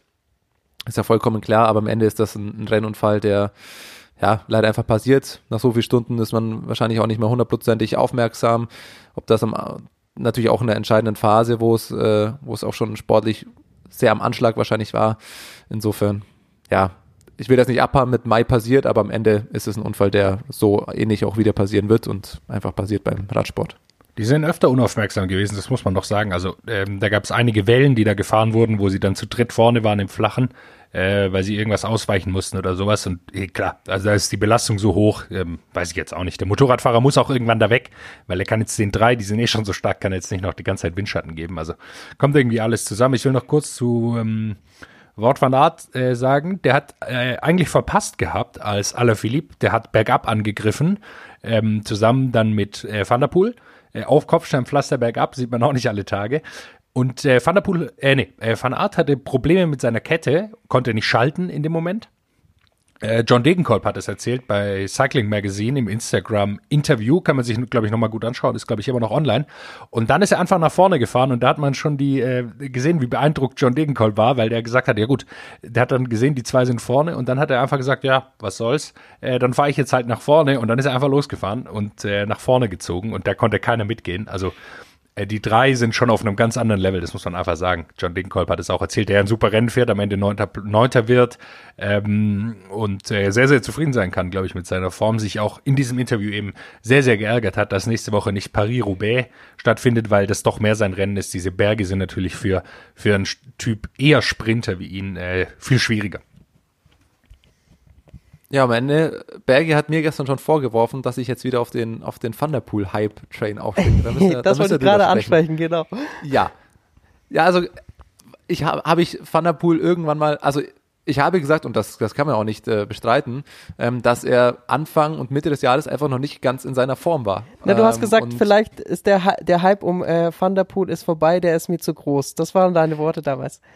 Ja, in, das war aber insofern gemünzt und dabei bleibe ich. Ähm, dass in meiner Wahrnehmung zumindest Van der Poel noch als der Überfahrer im Vergleich auch zu Van Art abgestempelt wurde. Und ganz ehrlich, ähm, wir haben es gesehen, wie sehr die auf einem Level sind. Und für mich ist Van Art auch der komplettere Fahrer einfach. Und der, das hat er dieses Jahr wieder gezeigt. Dahingehend wollte ich den Van der Poel-Hype eher auf Van Art übertragen, obwohl beides klasse Fahrer sind. Weil schau dir an, was, was fährt Van Art dieses Jahr? Von, vom ersten Rennen des Jahres bis zum letzten Rennen des Jahres immer auf Sieg. Der hat in jedem Rennen, das er gefahren ist, hätte er gewinnen können. Währenddessen fährt er nochmal bei der Grand Tour mit, ist einer der wichtigsten Helfer im Flachen, am Berg, äh, gewinnt mit hier mal noch einen Sprint, gewinnt Klassiker, gewinnt jede Art von Rennen, wird noch Zeitfahr, äh, Vize-Weltmeister und so weiter und so fort. Also der Kerl ist einfach der kompletteste und dahingehend dann der stärkste Fahrer der Welt in meinen Augen momentan. Was ja nicht heißen soll, dass Van der Poel äh, nicht auch gut ist, aber so komplett wie Van Aert sehe ich Van der Poel eben nicht. Da will ich eben nach dieser äh, Saison keine wirkliche Aussage zu treffen, weil dafür war mir die Saison, Saison zu äh, konfus. Klar, man kann äh, sicherlich aus dieser Saison rauslesen, dass äh, ein Thunderpool mehr Rennen braucht, um äh, Form halten zu können. Also dem hat die Corona-Pause scheinbar nicht äh, in dem Sinne nicht gut getan, dass er da nicht mit guter Form rauskam. Weiß ich nicht, woran das lag ob er da zu trainingsfaul war oder äh, ob er da die Rennhärte braucht im, im Vergleich zu, zu Van Art, der sich, sich vielleicht schneller holen kann. Ähm, aber man hat ja vergangenes Jahr gesehen, da hat der Van der Poel ähnlich äh, auch ein, ein, ganz anderes Niveau über ein ganzes Jahr halten können, als mehr Rennen waren. Und wenn da wieder ein normaler Rennkalender ist, ähm, dann ist, sieht es vielleicht auch anders aus. Van Art hatte dann natürlich auch immer das Glück, er ist da in einem, in einem World Tour Team mit drin äh, dass das sich für die Tour de France und so weiter vorbereitet. Ähm, das ist sicherlich nochmal noch ein anderes Level als äh, Van der Poel, der sich da ja doch irgendwie so ein bisschen auf sich allein gestellt ähm, da immer ein bisschen, ein bisschen gucken muss, wie, wie er sich darauf vorbereitet. Der hat sicherlich natürlich auch seine, seinen Trainerstab um sich rum. Aber trotzdem, ist mir dieses Jahr einfach zu konfus gewesen, um da jetzt eine endgültige Aussage zu treffen, wer von den beiden kompletter ist. Dazu will ich erst ein, zwei äh, normale Radsportsaisons äh, nochmal sehen zwischen den beiden. Also ich finde, kompletter ist von Art dieses Jahr gefahren, das kannst du nicht fahren. Das ist richtig. Das ist richtig, aber äh, die Frage ist natürlich, äh, woran lag es, dass das vielleicht Van der Poel nicht geschafft hat. Ist, ja, also wahrscheinlich, da hast du vollkommen recht, in der normalen Saison werden wir das äh, auch nächstes Jahr dann äh, besser beurteilen können, aber was von Art, da kann man wahrscheinlich auch nicht überstreiten, was von Art dieses Jahr gefahren ist, war einfach Weltklasse und besser geht's nicht. Auf jeden Fall sollte man beide auf dem Zettel haben. Ja, und, und, wie es Jonas gesagt hat, äh, also ganz ehrlich, scheißegal, was die voneinander halten und äh, was da medial aufgebauscht wird oder nicht oder wie. Den sportlichen Wettkampf zwischen den beiden, das ist ja phänomenal. Das haben wir über Jahr, Jahrzehnte, da gab es ja letzte Jahre die Fotostrecken, wie die beiden als Kinder schon gegeneinander gefahren sind, im Cyclocross die WM-Titel eigentlich nur noch unter sich ausgemacht haben. Jetzt gibt's auch noch auf der Straße bei den Eintagesrennen, führen die Siege teilweise nur noch über die beiden. Das ist doch, das ist doch ein Traum, das will wir noch sehen, da, da eine große Rivalität. Ich hoffe nur, dass das äh, über Jahre hinweg so bleibt und so weitergeht, dass sich da keiner verletzt und beide fit bleiben, weil das natürlich eine her herrliche Rivalität und das macht natürlich Spaß anzuschauen. Ich Wenn möchte noch, noch bei Flandern sind. Ja, genau, da wollte ich auch kommen, sagen. weil das hat mir persönlich sehr, sehr gut gefallen, weil äh, die Flandern-Rundfahrt eins mal wieder bestätigt hat, was sich in den letzten Wochen auch schon so ein bisschen angebahnt hat. Es gibt inzwischen deutlich, deutlich mehr Fahrer, die äh, hier ein Rennen bei den Frauen gewinnen können. Es ist äh, deutlich spannender, es sind äh, deutlich mehr Fahrer am Ende eines Rennens immer noch dabei, die, die das Rennen gewinnen können. Man kann nicht mehr einfach alleine äh, losstiefeln im, im Stil von Annemiek van Fleuten, ähm, die es zwar wieder probiert hat, in dem Stile einfach sehr früh zu attackieren und dann äh, vorne wegzufahren, aber das, das funktioniert nicht, nicht mehr ganz so gut bei den Frauen und es war schön zu sehen. Es gewinnt zwar am Ende dann doch wieder eine Holländerin, also bleibt alles beim Alten. Wer auch sonst. Äh, aber ähm, Doppelsieg wieder sogar Holländerin. Ansonsten hat dieses Rennen äh, extrem viel viel Spaß gemacht, weil es einfach so so taktisch abwechslungsreich äh, mit so vielen Attacken zum Schluss raus war. Da hat äh, Van Fleuten attackiert, da hat Van der äh, Breggen attackiert aber sind dann nicht weggekommen und haben es dann auch mal am Ende nicht gewonnen. Und das äh, fand ich äh, richtig schön zu sehen. Was natürlich der Klassiker bei den Frauenrennen fast wirklich schon wieder ein bisschen schade ist, dass wieder Platz 1 und 2 an Holländerinnen gehen. Ähm, aber was zur Hölle ist mit Lisa Brennauer in dieser Saison los? Äh, ich habe mir gerade mal jetzt ihre Statistiken, die ist bei jedem Rennen, außer jetzt mal beim Giro, wo ihr Etappen, bei jedem Rennen, bei dem sie am Start war, diese Saison in der Top 10 gelandet. Von Strade Bianche über WM, über Gent Wevelgem, Runde von Flandern, ähm, hier gestern nochmal bei äh, einem Rennen in Brügge Zweite geworden am Ende. Die fährt in jedem Rennen, bei dem sie dieses Jahr am Start ist, einfach in die Top 10. Ein unfassbar starkes Jahr und da muss man auch sagen, da ist sie im Vergleich zu manchen anderen äh, World Tour Teams der Frauen ähm, ist sie auch einfach unterlegen, was die Teamkollegen angeht. Ähm, also ihre, ihre, Mannschaft ist einfach nicht sie ganz so ja stark wie, wie manche andere. genau, stimmt. Ihr, ihr Team ist ja nicht mal ein World Tour Team. Ähm, insofern eigentlich noch beachtlicher. Echt Respekt, was die dieses Jahr fährt. Ähm, bei Flandern vierte, jetzt gestern in, ähm, in Belgien nochmal zweite geworden. Also sau, sau starke Saison von ihr. Ja, gewonnen hat das äh, Rennen äh, Chantal Vandenbroek-Blag, ist auch bekannt, war schon Weltmeisterin, äh, also keine Unbekannte, aber trotzdem, ähm, ja, habe ich das Gefühl, die Rennen bei den Frauen äh, werden immer abwechslungsreicher und das, das eben schön zu sehen und äh, auch ein äh, eine Fahrerin, die ich auf jeden Fall nochmal ansprechen äh, will, habe ich letzte Woche schon getan, weil sie mich da auch schon wieder beeindruckt hat, ist Lotte Kopecki. Sie wird wieder Dritte, verpasst wieder ihren, ihren ersten Sieg, den sie sich jetzt echt langsam verdient hat, aber sie fährt ja fast nur aufs Podium auch gerade, also so ein bisschen das Pendant zu, zu, zu Lisa Brennauer auch. Äh, die beiden äh, haben ja bei diesen Klassikern in den letzten Wochen äh, extrem gute Ergebnisse gezeigt und Lotte Kopecki, auch noch verdammt jung mit 24 Jahren, ist auf jeden Fall äh, eine ja ganz spannende Fahrerin, die dabei bei Lotto Sudal fährt für die fürs kommende Jahr. Mal eine Belgierin, äh, ist auf jeden Fall mal was anderes. Gehört auch zur Benelux, aber keine, keine Niederländerin, die da, die da kommt, sondern vielleicht mal eine Belgierin, die den ganzen Stempel aufdrücken kann. Sie fährt sehr beeindruckend, äh, auch taktisch relativ clever, wie Lisa Brennauer auch. Die muss sich taktisch einfach clever verhalten. Hat man gestern äh, gesehen. Ja, wir nehmen Dienstag auf, Montag äh, äh, Mittwoch auf. Dienstag waren der, die drei Tage von Depanne, die jetzt nur noch ein Eintagesrennen sind. Und Thomas, du hast gesagt, da ist dieser Brenner auch schon vorne reingefahren. Und man hat einfach gesehen, wie taktisch clever sie eigentlich gefahren ist. Sie hat keine Teamkollegin, die Löcher zufahren kann, deshalb muss sie immer so ein bisschen abwarten. Und das hat ganz gut geklappt. Das ist immer noch mal schwieriger, wenn man ganz alleine ist. Sunweb war da, glaube ich, noch zu fünft irgendwie vorne vertreten. Da ist natürlich leichter. Sunweb bei den Frauen auch so verdammt stark. Das ist, Ja. äh, hat man auch wieder äh, bei der Flandern Rotfahrt gesehen. Die haben da auch extrem viel probiert. Es ist am Ende nicht aufgegangen, aber äh, die Teamstärke ist auch bei den Frauen enorm. Ja, Liane Lippert ähm, hat es da auch wieder versucht, relativ früh schon. Sie war, glaube ich, da so die erste, die es versuchen sollte für Sunweb, äh, weil ihr natürlich ein bisschen die Sprintstärke abgeht, die da andere haben. Aber äh, auch sie ist immer noch in einer starken Form und ähm, da, mit den zwei Fahrerinnen in Deutschland ist schon äh, sehr, sehr äh, beeindruckend, was sie dieses Jahr gezeigt haben. Ja, und gestern dann eben, wir haben es angesprochen, bei dem äh, Drei-Tage-Rennen von Depan, das nur noch ein Tag geht, ähm, natürlich auch äh, dann die Schlagzeile, die, die geblieben ist, dass ähm, Julien Dior, ich weiß nicht leider, wie man sie, wie man sie ausspricht, ja eigentlich gewonnen hat Richtig und dann am Ende rausgenommen. Habe ich richtig? Ja, äh, glücklicher Treffer. Ähm, den Sprint gegen Lorena Wiebes ja relativ unfair gefahren ist. Es gab Gott sei Dank keinen Sturz, aber sie ist ja von mittig, hat sich auch leicht nach hinten umgedreht und hat dann einfach Lorena Wiebes abgedrängt, die dann knapp nur Zweite wurde. War dann relativ schnell nach dem Rennen ähm, die Entscheidung, dass ähm, Lorena Wiebes dann als Siegerin gezählt wird, weil Dior ähm, rausgenommen wird. Ja, gab auch gar nicht so viel Aufruhr drum. Dior hat sich direkt entschuldigt, meinte natürlich, oh, es war jetzt nicht ihre Absicht, ähm, aber sie akzeptiert die Strafe, findet es natürlich schade. Ähm, ja, so wie das ablaufen sollte eigentlich. Da wurde die Regel auch konsequent angewendet.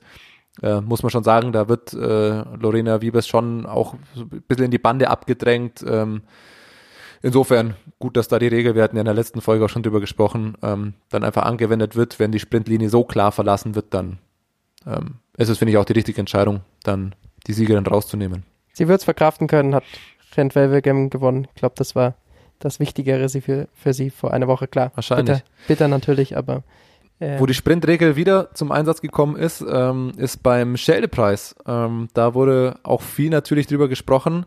Äh, schade eigentlich fast für, für den Sieger, ähm, über den dann eigentlich über Caleb Youn, über den dann kaum noch einer gesprochen hat, weil es eigentlich nur darum ging, ähm, dass Pascal Ackermann, der Zweiter wurde, disqualifiziert wurde. Ähm, weil er da auch beim Sprint jemanden abgeräumt hat. Da war die Diskussion ein bisschen schwieriger in meinen Augen, weil ja, Ackes da irgendwie noch nicht im Sprint ist und die Linie kreuzt, sondern gerade erst rausfahren will, ähm, dabei halt rechts rausfährt, jemand hängt sich an seinem Hinterrad auf, stürzt, ähm, war jetzt auch leider äh, ein bisschen schwerer Sturz, der ist auch liegen geblieben. Ganz blöde Geschichte. Da finde ich es nicht ganz so eindeutig, die Entscheidung der Jury. Ähm, auf der anderen Seite muss man auch sagen, ja, wenn man da so rausfährt und einen abräumt, ähm, gerade nach so einem Sturz, ähm, ja, ist natürlich beim Sturz, glaube ich, wird diese Regel immer ein bisschen konsequenter angewandt, als wenn da jetzt keiner gestürzt wäre. Ähm, für Ackermann vielleicht leichter zu verkraften, nachdem er in Anführungszeichen eh nur Zweiter geworden ist. Ähm, und lustig vor allem, am meisten wurde danach eigentlich fast über Rudi Selig gesprochen. Rüdiger Selig, der ähm, da ziemlich abgefeiert wurde im Internet, auch zu Recht, weil er der war direkt hinter dem Crash und hat dann direkt angehalten, ist vom Rad abgestiegen und hat dem ähm, Gestürzten da geholfen. Er wurde dann auf Twitter und überall im Internet ziemlich abgefeiert. Ähm, zu Recht. Äh, aber wie gesagt, am Ende ein bisschen bitter für Caleb Ewan, dass eigentlich gar nicht über ihn gesprochen wurde beim klassischen Sprint. Dann würde ich sagen, kommen wir zu Vuelta. Und ähm, Ein, ein Rennen habe ich noch. Okay. Ein Rennen habe ich noch. Äh, die Bundesliga ist diese Woche auch zu Ende gegangen. Ähm, kann man auch äh, gerne drüber sprechen. Am Ende Christian Koch hat den, sich den Gesamtsieg geholt. Ähm, da war es ein bisschen knapper als in der U19-Bundesliga. Das fand ich vor allem wieder mal eine Meldung. Marco Brenner hat das da relativ souverän gewonnen. Ähm, hat auch das abschließende Rennen gewonnen und glaube ich sogar mit fünf Minuten Vorsprung. Der ist einfach äh, in der ersten Runde hat er schon angegriffen und äh, war dann alleine und hat seinen Vorsprung immer weiter ähm, rausgefahren. Hat ja genau über fünf Minuten Vorsprung am letzten Rennen gehabt und hat die U19 Bundesliga dann ziemlich souverän gewonnen. Also auf den kann man sich auch die nächsten Jahre freuen, wenn der so weiterfährt. Ähm, wird es da auch sicher noch ein paar Rennen geben, wo der in Erscheinung treten wird. Dann zu Vuelta. Und äh, da möchte ich gerne äh, Jonas Bayer zitieren, der äh, vorgestern zu mir gesagt hat, er hat sich die das äh, Startup für die, äh, die, also die Startliste für die Vuelta hier angeguckt und kam so ein bisschen auf die Idee, es ist eigentlich Copy-Paste bei vielen Teams bei, vor der Tour de France. Also da hat man sich äh, einfach angeguckt, ja gut, wir hatten hier ganz gute Tour de France-Fahrer, die setzen wir jetzt natürlich noch bei der Vuelta ein. Es ist ja auch nichts mehr anderes in diesem Jahr. Ähm, aber gerade bei Jumbo Visma zum Beispiel äh, ist das mit äh, Primoz Roglic, äh, George Bennett, Tom Dumoulin, Robert Gesink, ähm, ja, schon sehr, sehr, sehr ähnlich. Also äh, das ist sehr auffällig. Bei De Koenig fährt dann zum Beispiel äh, Sam Bennett wieder mit, äh, mit, mit Remy Cavagna. Also es sind äh, sehr, sehr viele Fahrer dabei, die wir von der Tour kennen und dadurch natürlich auch dieses Feld extrem gut besetzt bei der Vuelta. Stärker eigentlich als der Giro. Von den Namen her teilweise, aber was die Leistungen dann angeht, ähm, bin ich mir da nicht mehr ganz so sicher. Man hat dann natürlich so Namen wie Thibaut Pinot oder einen Chris Froome dabei und wenn man aber sieht, wie viel die auf einer ersten Etappe verlieren können, äh, sieht das schon wieder ein bisschen anders aus. Also es ist eigentlich krass, wie, der, wie die Vuelta losgegangen ist. Erste Etappe direkt, glaube ich, drei oder vier Bergwertungen und direkt massenhaft Abstände ähm, im GC. Deswegen ging es da gut los. Witzig fand ich da fast schon wieder Tom Dumoulin, der davor schon wieder so ein bisschen als Mitfavorit auch gehandelt wurde und der auch gesagt hat, er will eigentlich aufs Podium fahren und dann hat er direkt am, an der ersten Etappe schon mal äh, abreißen lassen müssen in seinem Team, äh, weil er dann, glaube ich, noch einige, Sepp Kass ist mal wieder ausgerastet ein bisschen, ähm, Primo Roglic gewinnt dann die Etappe, ich glaube auch Bennett war noch vor Dumoulin am Ende, also da hat sich Dumoulin, glaube ich, direkt schon wieder von seinen GC-Ambitionen auf der ersten Etappe schon wieder verabschieden können.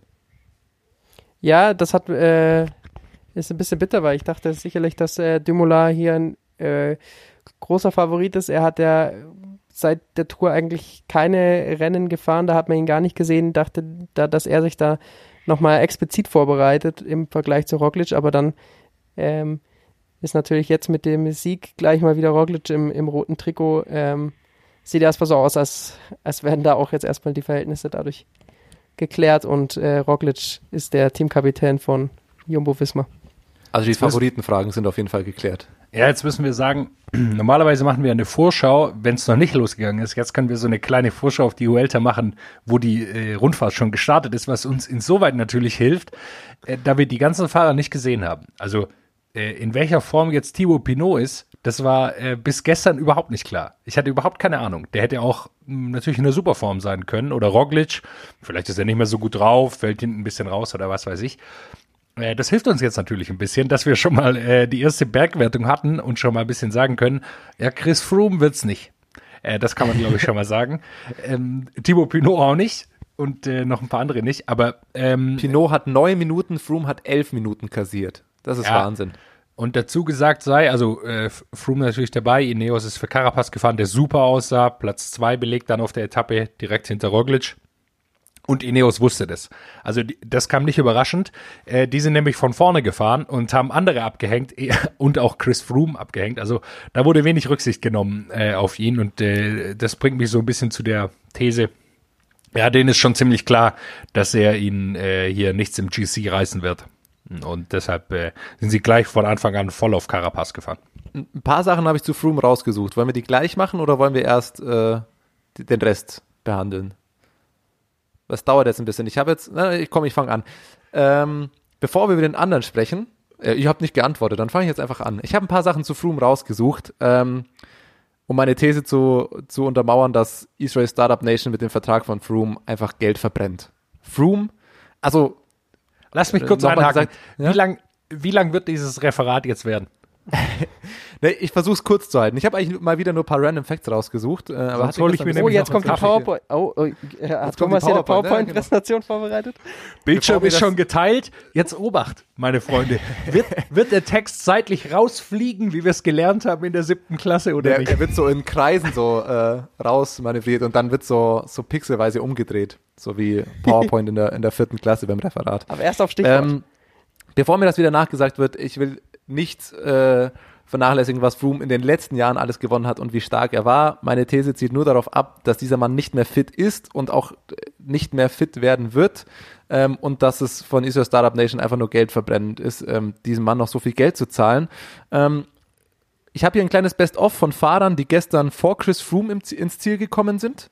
Ähm, dann haben wir zum einen Georg Zimmermann von CCC auf Platz 30, deutscher Fahrer, nennenswert. Wir haben Stefan de Boot von NTT auf Platz 57. Wer kennt ihn nicht? 2019 immerhin Zeitfahr-Afrikameister. Wir haben Lennart Hofstede, der ist vor Chris Froome gelandet. Da der Fakt dazu, es war der siebtbeste Fahrer von Jumbo. Also es ist nur ein Jumbo-Fahrer schlechter gewesen als Chris Froome. Sieben Mann von Jumbo Visma sind vor Christopher Froome im Ziel gelandet. Und weißt Und du, wer der achte Mann war von Jumbo Visma? Das war Paul Martens, der ist 80 Martens. Kilometer von vorne gefahren. Ganz genau. Ähm, und dann haben wir noch einen, da fand ich einfach seinen Namen überragend. Robert Power äh, von Sunweb in Australien, dessen äh, beste, bester Erfolg war bisher der Platz 6 bei Strade Bianchi 2018. Den habe ich einfach nur genommen, weil wer Power mit Nachnamen heißt, der muss auch in der Radsportwelt unterwegs sein.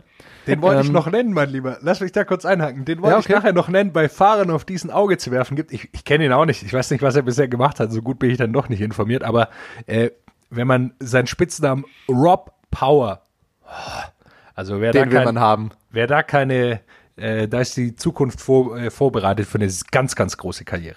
Jonas. Ruhe jetzt. Niemand wird beim Referat unterbrochen. Heben Sie sich die Fragen und Anmerkungen das bis zum Schluss auf. Einwand. Nein, nein, nein, die, die Zwischenfrage lasse ich gerne zu. Ähm, dann habe ich noch äh, zwei Facts rausgesucht. Das war gestern die schlechteste Etappenplatzierung von Christopher Froome auf einer Grand Tour-Etappe, die nicht im Massensprint geendet hat. Ähm, das letzte Mal, dass er schlechter war, war bei der ersten Etappe der Tour de France 2012. Da hat er warum auch immer eine Minute verloren im Sprint. Sieger damals Peter Sagan vor Cancellara und Borsenhagen. Witzig, weil Werde hat es immerhin auf Platz 6 geschafft. Und den Rückstand, den zeitlich, äh, den Christopher Froome jetzt hat, ist der größte GC-Rückstand, den er jemals in einer Grand hatte seit dem Giro 2011. Danach hat er nie äh, so viel Rückstand gehabt wie jetzt schon nach der ersten Etappe. Das war mein Referat zu Christopher Froome. Äh, wird nicht mehr, wird nichts mehr reißen. Oh, jetzt fehlt noch die letzte Folie hier. Vielen Dank für die Aufmerksamkeit mit so einem äh, Mit so einem schlechten Smiley. mit so einem Fragezeichen, das so die Hände, Hände zückt. Noch Fragen? Und genau, und dann, man, man fragt jetzt, ob es noch Fragen gibt, hofft aber eigentlich, dass keine Fragen kommen, weil wer jetzt noch Fragen stellt, äh, der will auch nur vom Lehrer glänzen. Ja, ja, und das, das kann nur noch die Note negativ beeinflussen. Oder die. Kumpels, denen man vorher so eine Frage gesagt hat, hier, frag mich das nachher, die kann ich gut beantworten, das Ja. kommt bestimmt gut. genau. Das hast du mit uns nicht abgesprochen, deswegen stelle ich dir äh, jetzt eine Frage. Oh fuck. Warum Ja? glaubst du trotzdem, dass äh, das ein reines Geldverbrennen ist von Israel Cycling Academy? Was ist da dein Argument? Kein reines Geld verbrennen, aber ein sehr hoher Anteil davon ist Geld verbrennen. Wir brauchen nicht darüber zu reden, was Froome noch für Name ist und was das Israel Startup äh, nächstes Jahr für Publicity bringt, aber er bekommt ja, was man gelesen hat, dermaßen viel Geld und auch einen neuen Rekordvertrag. Ähm, wofür? Dafür, dass er am Ende eigentlich kannst du den nicht mehr als, also wenn, außer er, ich bin der Erste, der nächstes Jahr sagt, äh, ich war falsch und Froome ist äh, wieder krass und was auch immer. Aber wenn du siehst, wie ja, man muss es sagen, wie sportlich schlecht er momentan ist und ähm, wie wenig er offensichtlich äh, da noch leisten kann. Wofür? Mit dem kannst du nicht als ähm, mit ernsthaften Ambi- GC-Ambitionen gehen. Am Ende hast du dann einen krass überbezahlten Helfer, vielleicht für jemand anderen, ähm, weil er einen Namen hat, ja, weil er Aufmerksamkeit bringt, ja, aber so viel Geld für einen sportlich aktuell nicht mehr relevanten Fahrer sehe ich für einfache Geldverbrennung. Da möchte ich eben so ein bisschen widersprechen.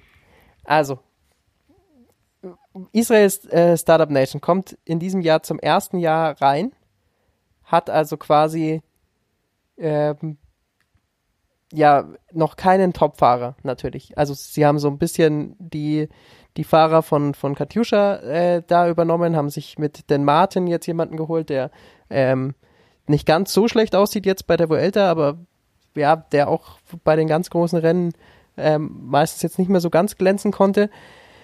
Der Mann ist Also es gerade geht ein Dritter bisschen geworden. bei, bei, bei Israel erstmal darum, sich, sich einen Namen zu machen. Die, die Leute kennen ja erstmal Israel gar nicht. Jetzt ist mein Ton hier weg. Jonas, du hast irgendwas gesagt?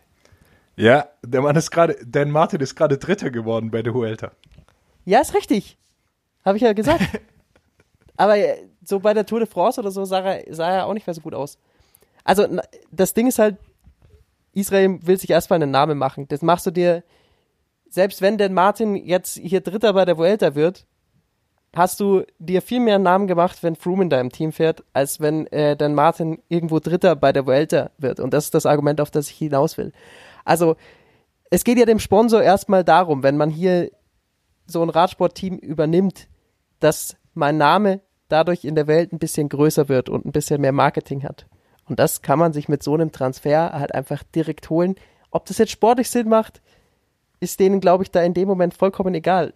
die sehen das als Investition und sagen, hier zahlen wir 5,5 Millionen, das ist für uns so viel Marketing, dass unser Name einfach mal auf dem Tisch ist, weil da wird so viel drüber geredet, egal ob das dann am Ende von einer äh, Grand Tour vielleicht nicht mehr so ist, aber vor einer Grand Tour, während einer Grand Tour, es wird immer auf Christopher Froome geschaut werden. Das ist der Überstar der letzten zehn Jahre. Also selbst wenn du Leute außerhalb des Radsports fragst, da kennen, glaube ich, mehr Leute Christopher Froome als Alaphilippe, äh, Van der Poel und Van Aert zusammen. Und das ist einfach äh, eine Ansage, die, glaube ich, halt einfach da dem Sponsor wichtig ist. Und von dem her, glaube ich, sehen die das nicht als Geldverbrennen, egal was äh, Froome dort sportlich abliefert. Ja, kann man so sehen. Ähm, ob es am Ende dann so viel Geld wert ist, ähm, ist eine andere Frage. Ich habe es ja aufs rein Sportliche bezogen. Ich kann das um echt zu sein zu, zu schwer abschätzen, zu schlecht abschätzen, ähm, was da marketingtechnisch dahinter steckt und äh, wie da, da müsste man wahrscheinlich sportliche Leiter oder Teamchefs oder Sponsoren irgendwie fragen. Ist sicherlich ein Punkt. Allein wie Ich- viel, ich wie viel wir jetzt schon einordnen. darüber sprechen. wir reden ja, Ja, schon deutlich noch- mehr über Christopher Froome als über Dan Martin. Alles klar, noch, aber das ist auch ein Punkt, den ich sehe, das passiert halt noch, weil Froome jetzt die ersten Rennen seit seiner Verletzung hat. Also auch wenn man sagt, die letzten Rennen, die er gefahren ist, ja, mit das letzte Rennen, das er wirklich gefahren ist, war die Tour oder sonst noch Tours, wo er ganz vorne gelandet ist, bis er sich dann verletzt hat. Seit seiner Verletzung ist er, ist er super bitter und ich, mir, ich hätte mir auch gewünscht, er hätte sich nicht verletzt und er wäre noch vorne mit dabei, einfach weil es ein großer Name ist. Ähm, aber ich glaube auch, dass du so einen Ruf, wie er hat, halt nach und nach verlieren kannst. Und jetzt wird er bei der Vuelta dieses Jahr Platz, was weiß ich nicht was. Nächstes Jahr bei Israel vielleicht irgendwo und dann wird auch ganz schnell, glaube ich, nicht mehr so viel über ihn gesprochen, wenn dann eben andere Sieger kommen, wenn dann andere Leute kommen, weil dann ist es eben nicht mehr, ja, Froome, der war mal krass, sondern ja, Froome, der ist eigentlich seit drei, vier Jahren äh, nicht mehr fit und er hatte eine Verletzung und war mal ein ganz großer, aber die letzten Ergebnisse sind auch nicht mehr so groß. Insofern glaube ich auch, klar, sein, sein Vermächtnis, das wird bleiben und seine Grand Tour-Siege und er war der, in seiner Zeit der beste äh, GC-Fahrer der Welt. Ähm, aber ich glaube auch, dass sein, sein Ruf ein bisschen leiden wird auch einfach. Thomas, wir arbeiten alle drei beim Fernsehen. Und du weißt, was im, F- nichts wird im Fernsehen lieber gemacht, weil es ehrlich gesagt auch meistens nicht so viel Arbeit macht, als alte Bilder zu zeigen.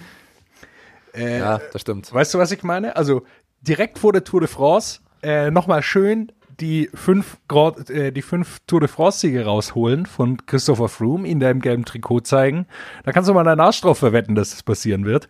Ähm, das heißt, äh, vor der Tour wird er auf jeden Fall nochmal große Aufmerksamkeit bekommen. Und ich glaube, den Rest muss man abwarten, äh, wie das jetzt weitergeht, wie er sich da verbessern kann. Aber Aktuell sieht es auf jeden Fall nicht so aus, als wäre es eine sportliche Bereicherung.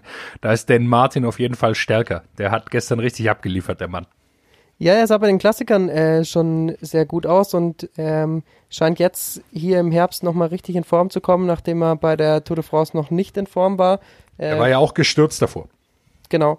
Ähm, und jetzt scheint er sich davon sehr gut erholt zu haben, sah bei den Klassikern super aus, ähm, hat da ähm, Podestplatzierungen schon erfahren äh, gehabt und jetzt äh, ist er bei der Vuelta sicherlich einer der, der großen Favoriten. Wer sieht für euch nach dieser ersten Etappe am stärksten aus? Man darf es natürlich auch nicht überbewerten, aber ähm, Roglic, glaube ich, als, als großen Favoriten zu sehen, ist sich jetzt nicht zu weit aus dem Fenster gelehnt. Nee, da ist es äh, für mich nur die Frage, ähm, ob er, also wir haben bei der Tour gesehen, dass er einer der besten Fahrer äh, der Welt ist. Da ist für mich nur die Frage, ob er die Leistung bis ganz zum Ende halten kann. Nicht, weil er es nicht schon gezeigt hat, dass er es kann, sondern mehr, es ist jetzt halt auch schon seine zweite Grand Tour und ähm, es war jetzt dann auch schon ein langes Jahr für ihn. Ähm, aber wenn Primoz äh, Roglic keinen keinen Einbruch bekommt, dann denke ich, habe hab ich bei der Tour zwar auch schon gesagt, aber dann denke ich, führt kein Weg an Primoz Roglic vorne vorbei. Auch weil er, glaube ich, nicht ganz äh, die harte Konkurrenz hat, wie, sagen wir mal, einen äh, Tadej Pogacar.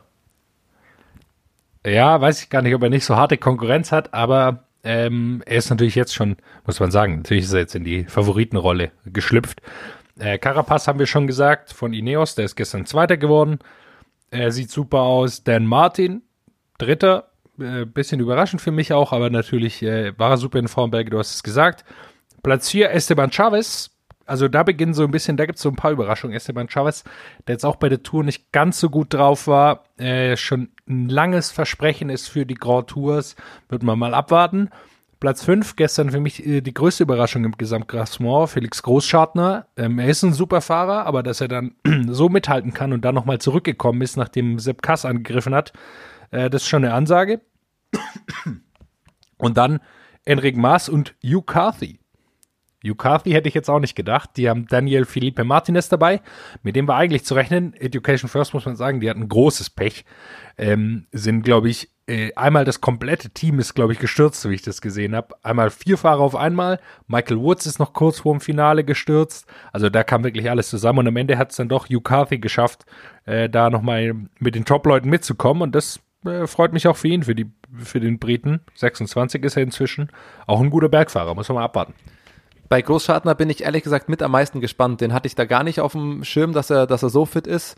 Äh, da bin ich echt gespannt, ob es jetzt ein, einfach ein guter Tag war, wie lange er das halten kann, ob er das über drei Wochen halten kann, weil also das Tempo, wie da auf der ersten Etappe hochgefahren wurde, dass er da so gut mithalten kann, also pff, das ist schon eine, eine Ansage. Also jeder, der da vorne mit dabei war, ähm, denke mal, wird jetzt äh, Ambitionen im GC haben. Aber man muss am Ende auch wieder sagen, ähm, du hast da Team Jumbo Visma, das einfach in einer so dermaßenen äh, Teamstärke wieder äh, am Start sein wird. Ähm, wenn da nichts schief geht, kann ich mir fast nicht vorstellen, dass, ähm, dass den Sieg jemand anderes holt, weil du auch wieder mit Kass, äh, mit Roglic, mit Dumoulin, mit Bennett, du hast da wieder ein dermaßen starkes Team.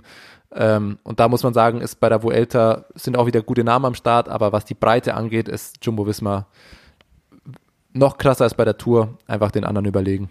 Fünf Mann unter den ersten 16. Ja, das ist komplett verrückt. Und sieben Mann vor Chris Froome. Ne? Ansonsten würden, werden sich äh, bei den Sprint-Etappen Sam Wo es Bennett nicht so und viele von gibt. gibt es nicht allzu viele von. Sam Bennett und äh, Pascal Ackermann wohl äh, den äh, größten Zweikampf liefern, wenn ich das so äh, vom Starterfeld richtig überblicke. Ackermann hat seinen kompletten äh, Sprintzug mit dabei. Also da ist äh, auch klar, worauf äh, Bora bei dieser Vuelta aus ist. Äh, sehr, sehr viele Etappensiege, hoffentlich, für, für Pascal Ackermann. Ist auf jeden Fall äh, ein spannender Zweikampf. Schauen wir, wie Sam Bennett äh, sich in, in Form präsentiert nach, nach der Tour. Ähm, das ist auf jeden Fall, glaube ich, ein, der, der Sprinter-Zweikampf, auf den wir uns freuen können. Ackermann hat in einem Interview gesagt, dass es, dass es eigentlich nur vier Sprintetappen gibt bei der Vuelta. Ich habe das Roadbook jetzt nicht äh, ge genau genug im Kopf.